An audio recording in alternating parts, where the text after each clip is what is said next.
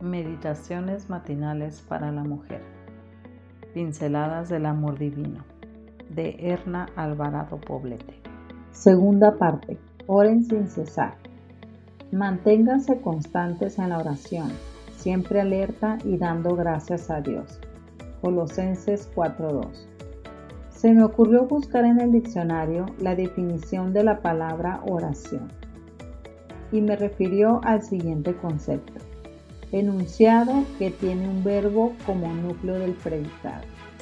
En realidad, no era ese tipo de oración el que yo buscaba, pero sentada frente a esta definición, reflexioné en ella y la apliqué al concepto de la oración como plegaria. Cuando oramos necesitamos que el núcleo sea el verbo. Recordemos quién es el verbo. En el principio era el verbo, el verbo estaba con Dios y el verbo era Dios. Juan 1.1, revelación antes. El verbo es quien nos mueve a nosotras, que somos el sujeto. En otras palabras, cuando oramos nos ponemos en sintonía con Dios para que su espíritu nos mueva a conocer, aceptar y cumplir la voluntad del Padre.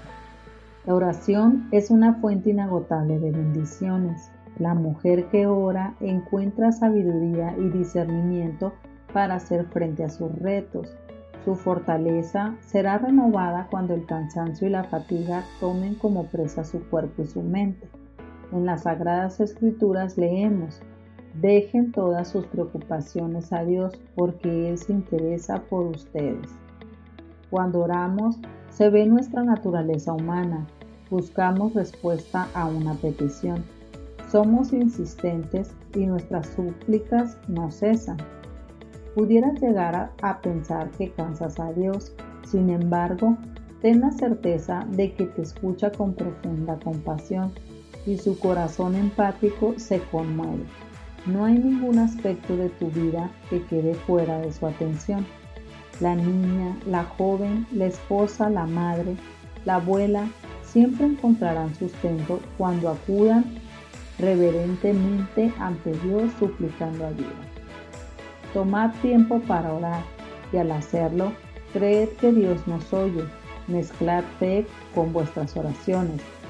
Puede ser que no todas las veces recibáis una respuesta inmediata, pero entonces es cuando la fe se pone a prueba. La oración de la fe sencilla bendice, restaura, sana, une y además renueva tu mente, de tal modo que agudiza tu capacidad de discernir lo que te lleva a gozar la libertad para tomar decisiones responsables.